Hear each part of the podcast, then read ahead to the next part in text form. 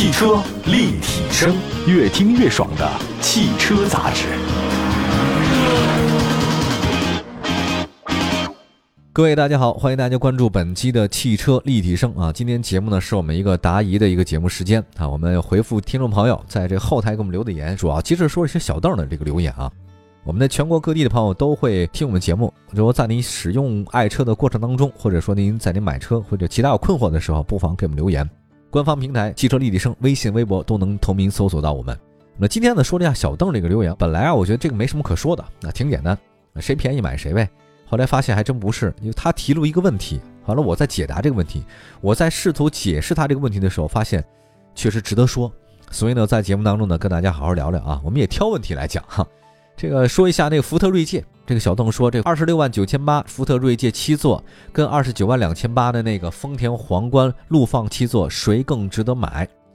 哎呀，从他提出这个问题来看呢，关注车型是锐界 Plus EcoBooster 二四五的两驱豪越型七座。跟皇冠陆放2.5升 HEV 四驱精英版，这个两车的共同特点呢都是七座，但一个是 2.0T 的两驱，一个是混动的四驱，你看你选择哪个？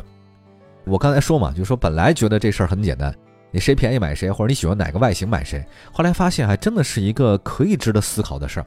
说这两款车之前，我先说一下让我特别有情怀的事儿啊，就是皇冠，目前第十五代了，也在印象当中啊是第二代皇冠就进入到了国内。一九六四年，丰田开始呢在国内出口第二代丰田皇冠，它很早进入到市场，呃，当年全年一共向中国卖了六十辆，啊，但这六十辆也是很贵的啊，很不容易啊。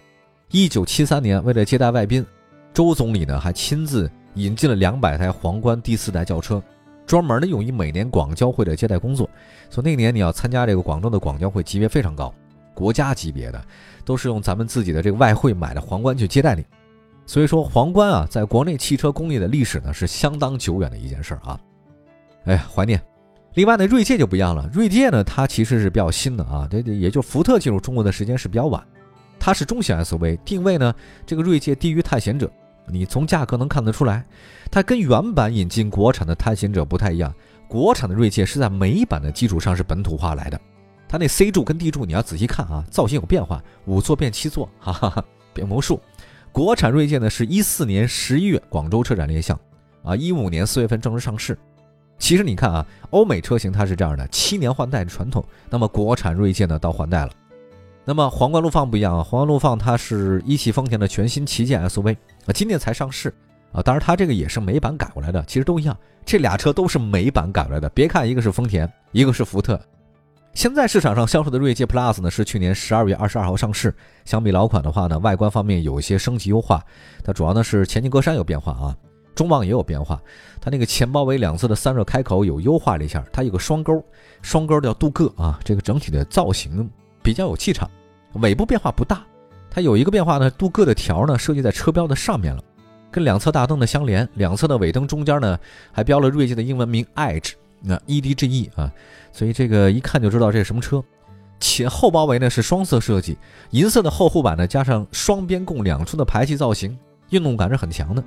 内饰方面的话呢，锐界 Plus 呢有科技感啊，官方呢说它是叫二十一英寸的双联屏，内嵌了一个 S 版 N C 加智行的信息娱乐系统。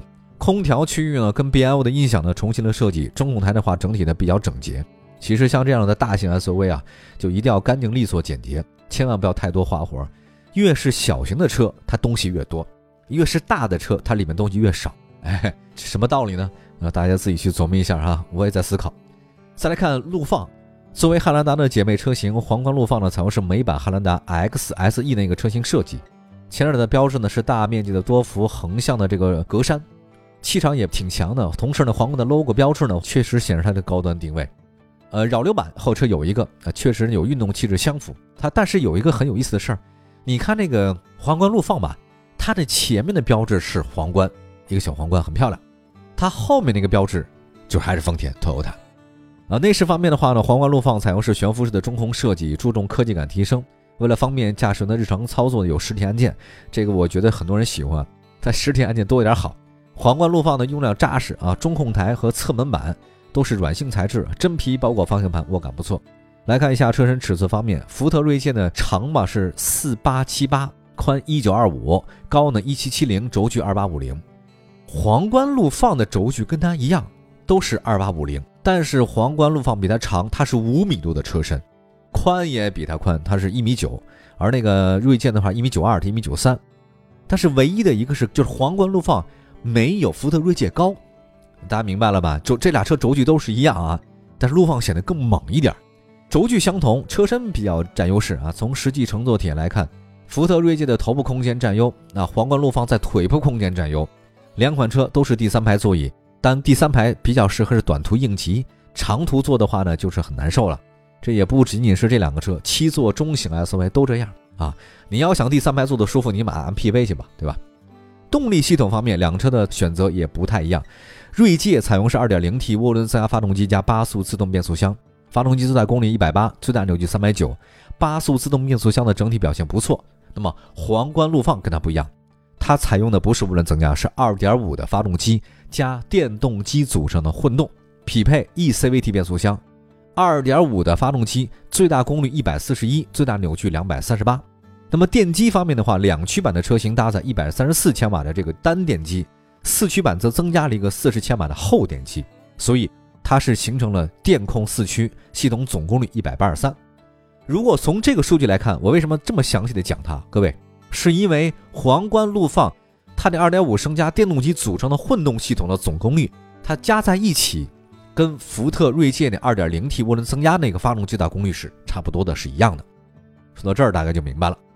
但是这两个车，一个是涡轮增压啊，一个是混动系统，那么整体驾驶感受方面是完全不一样。因为我刚才说 2.0T 的锐界嘛，它是涡轮增压发动机，它的爆发力就很强，动力储备不错。八速的自动变速箱，它的逻辑和换挡都很好。而你要采用混动系统的，而且它是 eCVT 嘛，所以皇冠陆放它平顺性更好。那在起步阶段的话呢，电动机它有响应，发动机介入的时候没有明显震动，因为是电动机输出，所以。皇冠陆放起步阶段大排量自吸车的感觉还是比较有的。那么除了平顺性的话呢，低油耗也是这个混动车的重要优势。所以皇冠陆放百公里综合油耗是五点三，而锐界是八点二。如果你要在城市当中行驶的话，两款车的差距可能会更大，锐界达到十以上是很正常的。我们接下来的话再说一个重点，就是底盘了。这个底盘真不一样，大家可能会比较少关注这个底盘，但我自己个人很喜欢啊，因为。啊，理工男的执念嘛，对吧？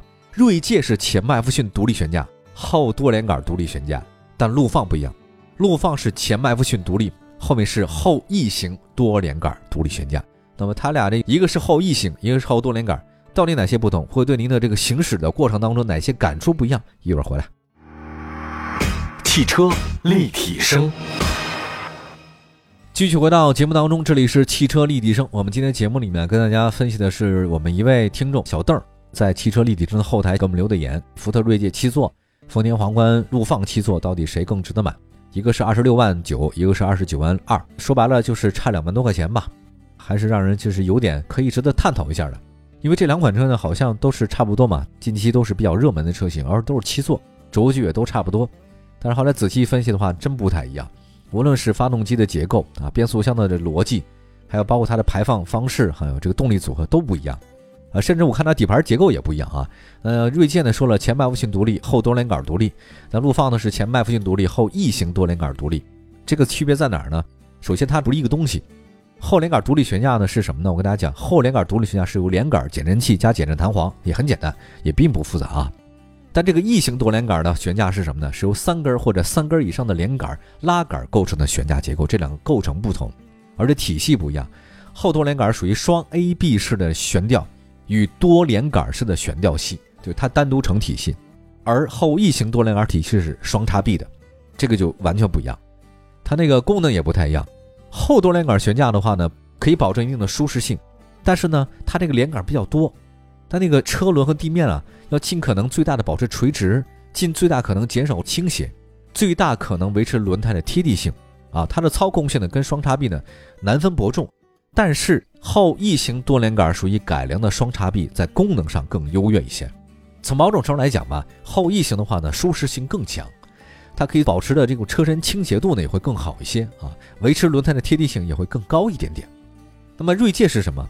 锐界呢底盘的质感是不错啊，软硬程度适中，在过弯的过程当中啊，支撑性很强，车辆的灵活性也不错。但皇冠不一样，皇冠陆放这次呢，它用的是 TNGA 架构，整体质感呢比上一代的汉兰达呢有明显提升，包括刚才说到它底盘那个改编是不太一样的，能够很好的画面路面的颠簸，提供很不错的支撑性，整体表现更加的均衡一点。那么来看一下网友的这位需求吧，小邓。他选择的是锐界 Plus 啊，这个 eco boster 二四五两驱豪越型七座，呃，以这款车定位的话呢，其实是皇冠陆放官方定价二十八万一千八那二点五升的 HEV 两驱精英，这两个呢都是两驱车，但是呢，刚才啊我不是说他选的是四驱的嘛，所以贵一点，再贵一万多块钱，但实际上也有它两驱的啊。那么在各自家族定位当中啊，锐界 Plus EcoBoost 二四五两驱豪越型是中配。但是皇冠陆放2.5升 HEV 两驱精英是低配啊，这个不太一样。你要都选高配的话呢，就差了快到三万了。安全配置方面的话呢，两车表现都不错，反正该有的都有啊，不再讲了，都是标配，在安全配置环节呢都达到了满配水准。再看舒适便利性，锐界有优势了，前后驻车雷达、倒车影像、全景天窗、电动感应后备箱、车顶行李架远程启动、皮质方向盘、手机无线充电、皮质座椅、主副驾的电动调节加热。车联网、雨量感应式雨刷、自动防眩目的内后视镜，锐界标配。而皇冠陆放2.5升的这个两驱精英好像是不太能提供的啊，这些有的没有。从价格配置来看的话呢，锐界是胜利的啊，因为它价格比较低，呃，配置比较多。但是如果你要说再加上这个后期使用成本的话，我觉得皇冠陆放这又不太一样了。皇冠陆放的油耗低啊，它是混动系统，工信部的这个百公里油耗呢是5.3，锐界是8.2。如果市区使用的话，可能会差四，而且因为什么呢？因为你在城市里开啊，呃，走走停停，停停走走，混动系统在城市拥堵路面，它的经济就很强，而普通燃油车呢，在拥堵情况下会增加油耗。我算了一下啊，一年行驶两万公里吧，就就算两万公里，皇冠陆放可以省下大概八百升油。以目前九十二升汽油，咱就说七块三这个价格来计算，皇冠陆放每年省六千块钱油钱，如果使用三年，可以达到一万八。除了油耗更低的话呢，丰田保值率也是不错的啊。我来看一下汽车流通协会公布的保值率啊，丰田品牌三年保值率百分之八十六点四，啊，福特仅是百分之五十九。直白的说吧，丰田车你这个开三年，车价呢打了一个八六折，但如果你开福特的话呢，就只能打六折了啊，车就可能不太值钱了。同时，作为丰田品牌的热门中型 SUV，皇冠陆放汉兰达，它的保值率还会更高。我看了一下那个全国工商联呀，就说汉兰达一年保值率百分之九十七，两年百分之九十二，三年百分之八十八。你说这个皇冠陆放，它这个品牌不亚于丰田牛头标，而且它是汉兰达的姐妹车，保值率肯定会更高嘛。那从使用周期上来看的话呢，福特锐界你买的价格低啊，但是丰田的保值率更高，油耗更低，车主购买加使用花费的话呢，也不一定会比你那个锐界高。你只要开两三年，你这个起始价格就差不多了。所以最后呢，我来看看销量啊，交强险数量了。福特锐界今年一到八月份总交强险数呢是一万九千辆，属于市场上的偏冷门的车型，八个月才卖了大概一万九千多辆，这个不如同级别的汉兰达和大众的途昂。我们总结一下我们这个小邓提出的问题啊，我觉得福特锐界确实它销量比较一般，呃，但市场的热度呢还是挺高的，那毕竟是大车，大家喜欢大车。啊，皇冠陆放的话呢是一汽丰田的旗舰 SUV，人气特别高。呃，对于我的建议来讲的话呢，建议是这样的，就是根据您的需求来看。如果您看重舒适性，而且预算比较紧张，你买那个福特锐界 Plus EcoBoost 二四五两驱豪越型的七座，符合你要求。但预算不是特别紧张啊，看重成本和保值率，皇冠陆放是更好的选择。当然，如果说您这个预算可以的话呢，建议你选择三十一万三千八二点五 HEV 的四驱豪华，哇，这个确实很好。它相比您提的二十九万两千八那个四驱精英啊有所提升，什么全景天窗啊、倒车雷达呀、车顶行李架、前排座椅加热都有了。相比两驱版，皇冠陆放四驱版油耗偏高一点点啊，大家可以关注一下。所以你看啊，福特这个车啊，它的配置挺高的，价格也挺低的，但是后期的使用成本高一点。这个皇冠陆放啊，一开始入门级这个价格就挺高的，但后期使用成本呢稍微低了一点，而且呢，三年以后你要想卖车，它残值还比较高。这看你怎么选，好吧？感谢大家关注本期的汽车立体声。那这希望大家以后选车都不再有矛盾啊！有的时候选车确实挺让人头秃的，咱就得细致的比较，才能选择出自己你喜欢要的哪个车型。感谢大家关注本期的汽车立体声。如果您还有任何的汽车方面的疑问，欢迎关注我们的官方微信和微博平台找到我们。我们下次节目接着聊，拜拜。